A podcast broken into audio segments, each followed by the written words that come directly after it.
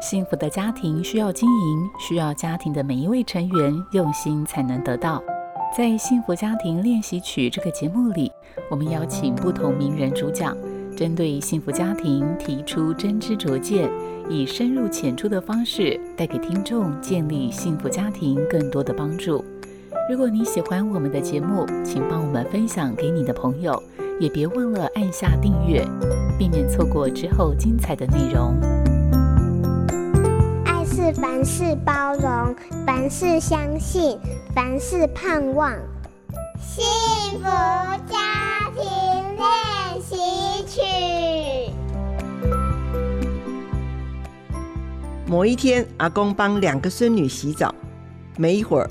突然听到小孙女诺诺大哭的声音，紧接着听到阿公的安抚声，但啼哭声依旧越来越大。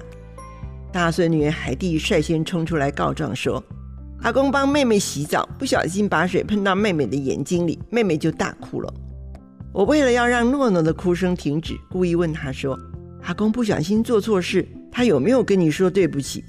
诺诺却摇头说没有。我追问原因，结果她说。因为阿公说：“好啦好啦，对不起啦。”我说：“那这不就已经是道歉了吗？”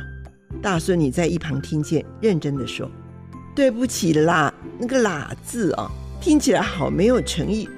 不信阿嬷你讲讲看。”我不自觉跟着念，发现确实加了语助词，态度真的差很多。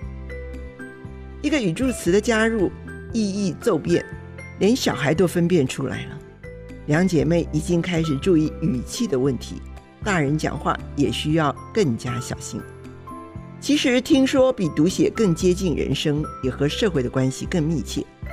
因此，如何掌握语言的美角相当重要。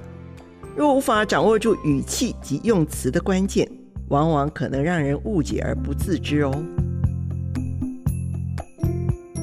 家人相互靠近的练习是一生的学问。我是作家廖玉辉。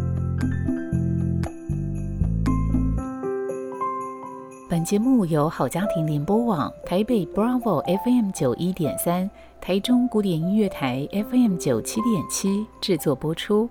幸福家庭值得努力，让爱永不止息。